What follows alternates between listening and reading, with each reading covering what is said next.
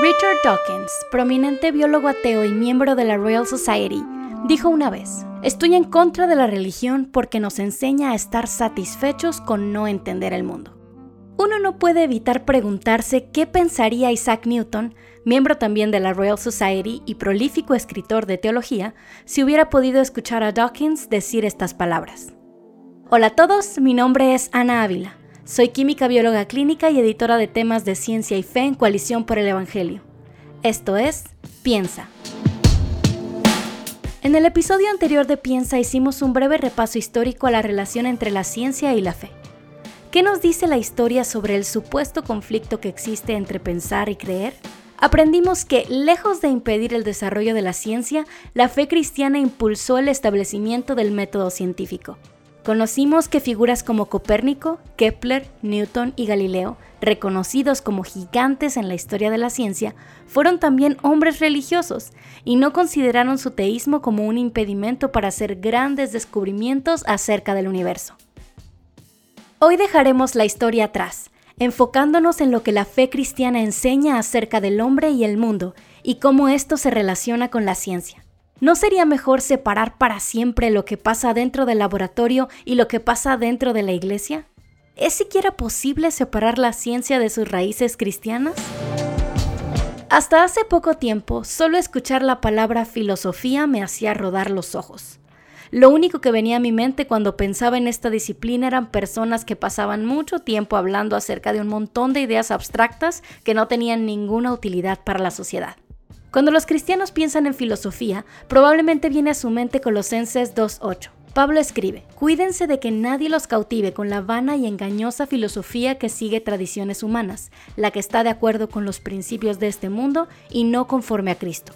La advertencia es clara. El problema es que solemos olvidar el hecho de que el apóstol nos dice que no nos dejemos engañar por cierta clase de filosofía. La filosofía vana y engañosa, la que está de acuerdo con los principios del mundo y no los de Cristo, y no con la filosofía en general. La filosofía es la disciplina que estudia las preguntas más profundas acerca del conocimiento y la existencia humana. Son esa clase de preguntas que hace un niño y nos confunden por completo, así que mejor cambiamos la conversación. ¿Por qué todo en vez de nada? ¿Es el universo real? ¿Cómo sabemos que sabemos algo? No es casualidad que Aristóteles, conocido como el filósofo, aparezca en casi todas las clases introductorias que has tomado en la vida. Aristóteles enseñó acerca de lógica, biología, anatomía, política, economía, física, astronomía, ética, retórica y más. Parece que tenía algo que decir acerca de absolutamente todo. Y la razón es que, como filósofo, se dedicaba a estudiar los asuntos más fundamentales de la vida y el conocimiento. Nos guste o no, todos tenemos algo de filósofos. Todos pensamos de vez en cuando en los asuntos más básicos acerca de la realidad. No siempre tenemos respuestas a esta clase de preguntas acerca del mundo, o si las tenemos, no siempre son las respuestas más coherentes. Pero por lo menos asumimos ciertas cosas que hacen que navegar por la vida sea más sencillo.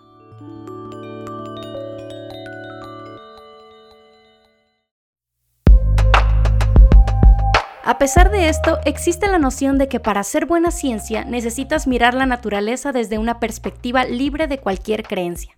Esto es un error. Es un error porque mirar la naturaleza desde una perspectiva libre de cualquier creencia es simplemente imposible.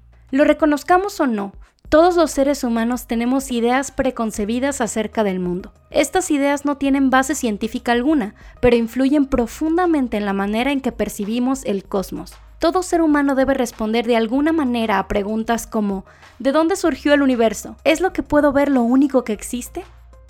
Muchos nunca han tratado de articular lo que creen acerca de estos asuntos, pero todos tenemos una respuesta interior, si bien no todos tenemos una respuesta coherente, a estas inquietudes. Algunos piensan que lo que podemos percibir con nuestros sentidos es lo único real, que el universo surgió de la nada y se ha desarrollado para formar lo que hoy podemos ver a través de meras colisiones aleatorias entre partículas durante miles de millones de años.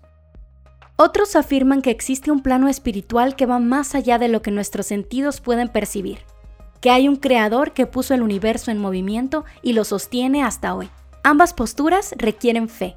Ninguna puede demostrarse definitivamente a través de la lógica o la experimentación. Algunos reconocen que hay preguntas cuya respuesta es inaccesible para la mera razón humana y llegan a la conclusión de que lo único que podemos considerar como verdad es lo que puede demostrarse empíricamente. Pero no hace falta pensar mucho para darse cuenta de que este argumento se autodestruye. ¿Cómo puedes demostrar en el laboratorio que lo único que es verdad es lo que puedes demostrar en el laboratorio? Necesitamos algo más que la razón. Necesitamos revelación. Atea, ateísta, panteísta o lo que sea, cada cosmovisión, cada manera de interpretar el mundo, responde de cierta manera a las preguntas filosóficas más profundas del ser humano. La pregunta es, ¿cuál de estas cosmovisiones ofrece la mejor base filosófica para poder desarrollar el método científico? ¿Es cierto que la religión cristiana es un estorbo para la ciencia experimental? Antes de continuar examinando las creencias básicas de la fe cristiana y su relación con la ciencia, es importante hacer una aclaración. Estudiar la historia de la ilustración y los encuentros contemporáneos entre la ciencia y la fe evidencia que sí es posible que la religión cristiana estorbe, entre comillas, a la ciencia. No es raro escuchar de jóvenes desanimados porque en sus iglesias no los dejan estudiar ciertas disciplinas científicas, por miedo a que abandonen la fe una vez que se adentren en sus estudios universitarios. Tampoco es extraño escuchar a predicadores decir cosas como ¿a quién le vas a creer? ¿A la ciencia o a Dios? Como si la verdad revelada en el estudio de la creación y en las páginas de la escritura pudiera contradecirse. Pero por supuesto, el caso Galileo no representa la única clase de conflictos en la historia de la religión. La Iglesia Católica mandó a la hoguera a traductores de la Biblia, eso no significa que Dios esté en contra de que cualquier persona tenga acceso a la escritura. El hecho de que la iglesia condenara a Galilei al arresto domiciliario no significa que Dios y su revelación negaran que la Tierra no se encontraba en el centro del universo. No podemos evaluar las enseñanzas de la religión cristiana y su compatibilidad con la ciencia basados en las acciones de cualquiera que se diga cristiano. Necesitamos ir directamente a la fuente. Alguien podría decir que no importa la creencia religiosa que tenga un científico. Su responsabilidad como profesional es ponerse la bata y dejar fuera del laboratorio lo que cree acerca de Dios y el mundo espiritual. Parece una solicitud bastante razonable, pero olvidamos algo sumamente importante. La historia nos enseña que el hecho de que existan las universidades y los laboratorios no es fruto de que las personas hayan dejado a un lado sus creencias religiosas y hayan decidido ver con ojos seculares el mundo natural absolutamente todo lo contrario. El cristianismo nos ofrece razones por las que podemos entender el mundo y nos invita a hacerlo, ejerciendo dominio sobre la creación. Y no solo nos dice por qué y cómo podemos hacer ciencia, también nos enseña el propósito de la misma, glorificar a Dios y hacer el bien a nuestro prójimo. Nuestras universidades y laboratorios son fruto del trabajo de creyentes que entendieron lo que la Biblia enseña acerca del mundo en que vivimos. La Biblia enseña que la naturaleza es real. La Biblia enseña que la naturaleza es valiosa. La Biblia enseña que la naturaleza no es Dios. La Biblia enseña que la naturaleza es ordenada. La Biblia enseña que los hombres pueden percibir el orden de la naturaleza. La Biblia enseña que los hombres pueden y deben someter la naturaleza. Cada una de estas declaraciones son vitales para la ciencia y cada una de estas declaraciones tiene su base en lo que la Biblia revela acerca del mundo en que vivimos. Exploraremos cada una de ellas para descubrir más de cerca su importancia y cómo afectan la manera en que hacemos ciencia. 1. La Biblia enseña que la naturaleza es real. ¿Cómo es que sabemos lo que es real? Para discutir este problema, los filósofos utilizan una ilustración llamada el cerebro en la cubeta. El resto de nosotros la conocemos como la película de Matrix. Imagina que un científico loco ha decidido extraer tu cerebro, suspenderlo en una cubeta y conectarlo a un supercomputador que lo alimenta de señales eléctricas idénticas a las que recibe en el mundo real. Suponiendo que este científico es increíblemente talentoso en su oficio y no hayan errores en la Matrix que revelen que tus experiencias son fabricadas, no hay manera en que puedas determinar si eres o no un cerebro en la cubeta. Suena como algo ridículo, pero piénsalo solo por un momento. ¿Cómo sabes qué es real? ¿Es posible decir con certeza si algo es cierto? El escenario del cerebro en la cubeta nos da una pista de que, por nosotros mismos, es difícil estar seguros de lo que es verdadero y lo que no. Lo único que tenemos es nuestra experiencia, nuestros sentidos, pero ¿quién dice que podemos confiar en ellos? Bueno, la Biblia lo dice. Y para un cristiano tiene bastante sentido ir al laboratorio para observar e intentar describir la realidad. Pero un escéptico ni siquiera puede estar seguro de que la realidad es, bueno, real. 2. La Biblia enseña que la naturaleza es valiosa. Una cosa es decir que el mundo es real y otra cosa es decir que vale la pena invertir tiempo en él. Algunos griegos de la antigüedad pensaban que el mundo material era solo una sombra de la realidad, mientras que otros lo veían como lo más bajo del universo. El verdadero tesoro estaba en el razonamiento humano. El mundo material, incluyendo nuestros cuerpos, era solo un estorbo. Por eso los griegos jamás desarrollaron la ciencia experimental, estaban muy ocupados pensando que, a través de solo pensar, descubrirían todos los secretos del universo. La cosmovisión cristiana enseña que Dios creó al mundo y todo lo que hay en él como algo bueno y lleno de potencial. Le dio la tarea al hombre de cuidarlo y desarrollarlo. Incluso después de la caída, labrar la tierra es la responsabilidad de los seres humanos. El cristiano científico estudia el mundo con esta tarea en mente. 3. La Biblia enseña que la naturaleza no es Dios. Si bien algunas culturas enseñan que la naturaleza no tiene mucho valor y quieren librarse del mundo material para dedicarse a lo espiritual, hay otras culturas que erran en el sentido opuesto. Le dan a la naturaleza el lugar que solo le pertenece a Dios. Las culturas animistas creen que detrás de cada objeto del universo hay un espíritu que debe ser venerado. El panteísmo enseña que la realidad es lo mismo que la divinidad, la naturaleza misma es parte de Dios. La cosmovisión cristiana enseña todo lo contrario. Dios es completamente santo y trascendente. No es parte de la creación, va mucho más allá. Así que no hay ningún problema con poner bacterias en un tubo de ensayo y manipularlas para conocer más acerca de su comportamiento. Por supuesto, cuando dominamos la creación del Señor lo hacemos como sus representantes, reflejando su carácter de amor y sabiduría, no abusando de los recursos que Él nos ha dado. Al estudiar y manipular la creación, no estamos deshonrando a Dios, porque Dios no es parte de la creación. 4. La Biblia enseña que la naturaleza es ordenada. Si todo es producto de meras partículas interactuando al azar a lo largo del tiempo, ¿de dónde viene el increíble orden que vemos en la naturaleza? ¿De dónde surgen las leyes físicas que mantienen en movimiento los planetas? ¿De dónde viene la información genética que hace que una bellota se transforme en un roble? ¿por qué habríamos de esperar que el universo se comporte de una manera predecible? Para el que tiene una cosmovisión bíblica, esto tiene perfecto sentido. Como escribió C.S. Lewis, los hombres se hicieron científicos porque esperaban la ley en la naturaleza, y esperaban la ley en la naturaleza porque creían en un legislador. La Biblia enseña que Dios, un Dios de orden, no solo creó el universo y lo dejó a su suerte, sino que también lo sostiene. Las culturas de la antigüedad no desarrollaron ciencia porque muchas de ellas creían que el universo estaba dominado por dioses caprichosos a los que tenían que apaciguar a través de sacrificios. No esperaban orden, por otro lado, la religión naturalista no tiene explicación para la elegancia de las leyes físicas, simplemente existen y ya, pero ¿de dónde surgieron? No hay respuesta. 5. La Biblia enseña que los hombres pueden percibir el orden de la naturaleza. J.B.S. Haldane, ateo inglés, reconoció lo siguiente. Me parece muy poco probable que la mente sea mero producto de la materia. Si mis procesos mentales se determinan completamente por el movimiento de los átomos de mi cerebro, no tengo razón para pensar que mis creencias son ciertas. Pueden ser químicamente sólidas, pero eso no significa que sean lógicamente sólidas. Por tanto, no tengo razón para suponer que mi cerebro está compuesto de átomos. Lo que Haldane está diciendo es que si su cerebro es fruto del azar y de átomos chocando entre sí, no tiene fundamento para decir que lo que está sucediendo en su cerebro corresponde con la realidad. No tenemos razones para decir que nuestras facultades mentales son confiables. Por otro lado, como escribe el filósofo Alvin Plantinga en su libro Where the Conflict Really Lies, la religión teísta nos ofrece razón para esperar que nuestras capacidades cognitivas encajen con el mundo de manera que la ciencia moderna sea posible.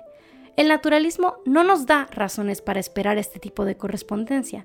Desde el punto de vista del naturalismo, esta correspondencia sería una coincidencia cósmicamente abrumadora. 6. La Biblia enseña que los hombres pueden y deben someter la naturaleza. Finalmente, la religión cristiana no solo ofrece todas las bases que necesitamos para hacer ciencia, también nos da un motivo para desarrollarla. Por supuesto, un naturalista puede tener razones muy nobles para hacer ciencia durante su corta vida en la Tierra. Sus descubrimientos pueden hacer de este mundo un lugar mejor para los demás. Al final de todo, sin embargo, para el naturalista, la batalla de la humanidad es una batalla perdida. Nuestro único destino es la extinción. Si lo que vemos es lo único que existe, comamos y bebamos que mañana moriremos, como dice Isaías 22:13. Sin embargo, el cristiano puede ir mucho más allá de eso.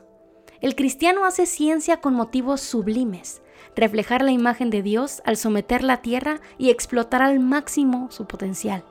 Usando telescopios, mostramos al mundo la gloria de aquel que creó las estrellas y las llama por su nombre.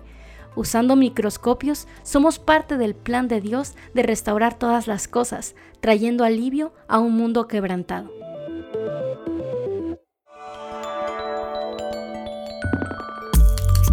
Escucha las palabras del genetista ateo Richard Lewontin.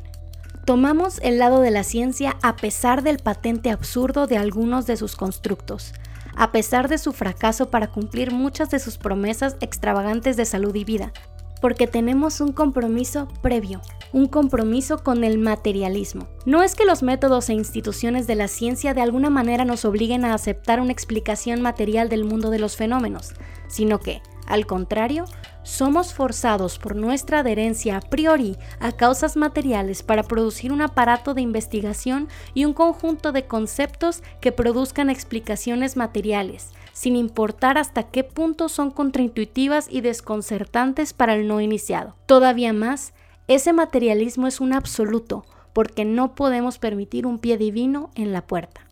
Lewontin admite que la ciencia no requiere adoptar una cosmovisión materialista, que concibe que todo lo que existe es producto de la materia y sus interacciones, sino más bien dice que el materialismo debe ser un compromiso previo para los científicos. Pero Lewontin se equivoca. El científico no necesita estar comprometido con el materialismo para hacer buena ciencia. El método científico no fue diseñado por pensadores materialistas. Por supuesto, el científico se dedica a estudiar los fenómenos naturales, pero esto no significa que el científico debe creer que los fenómenos naturales son lo único que existe. Si estoy sujetando una pelota y la suelto, la ley de la gravedad me dirá que acabará en el suelo y predicirá correctamente la velocidad del impacto. Sin embargo, la ley de gravedad no puede predecir si alguien meterá la mano y atrapará la pelota en el aire, impidiendo que caiga al suelo. La ciencia me puede decir qué sucederá en un sistema si nadie interviene y puede iluminar si alguien ha intervenido. Pero que la ciencia pueda explicar cómo funciona un sistema no significa que el sistema no puede ser intervenido en ningún momento. Dios creó un mundo ordenado, pero eso no significa que no exista nada más allá de ese mundo. Tampoco significa que Él no puede intervenir en ese mundo cuando lo desee.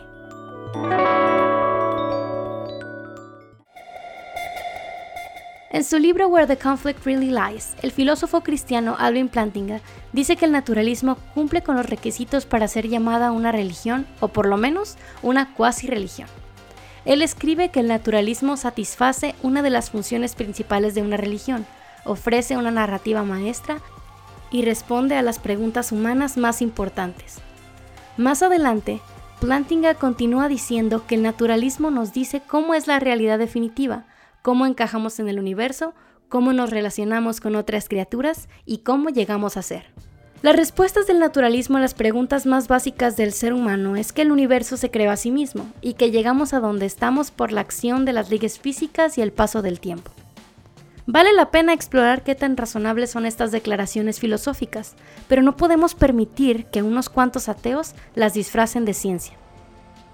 Por supuesto, esto no significa que los científicos naturalistas no puedan hacer buena ciencia, sino que simplemente tienen que ignorar las implicaciones de su filosofía cada vez que entran al laboratorio. Tienen que confiar en su propio razonamiento y el de sus colegas al desarrollar y evaluar los resultados de sus experimentos.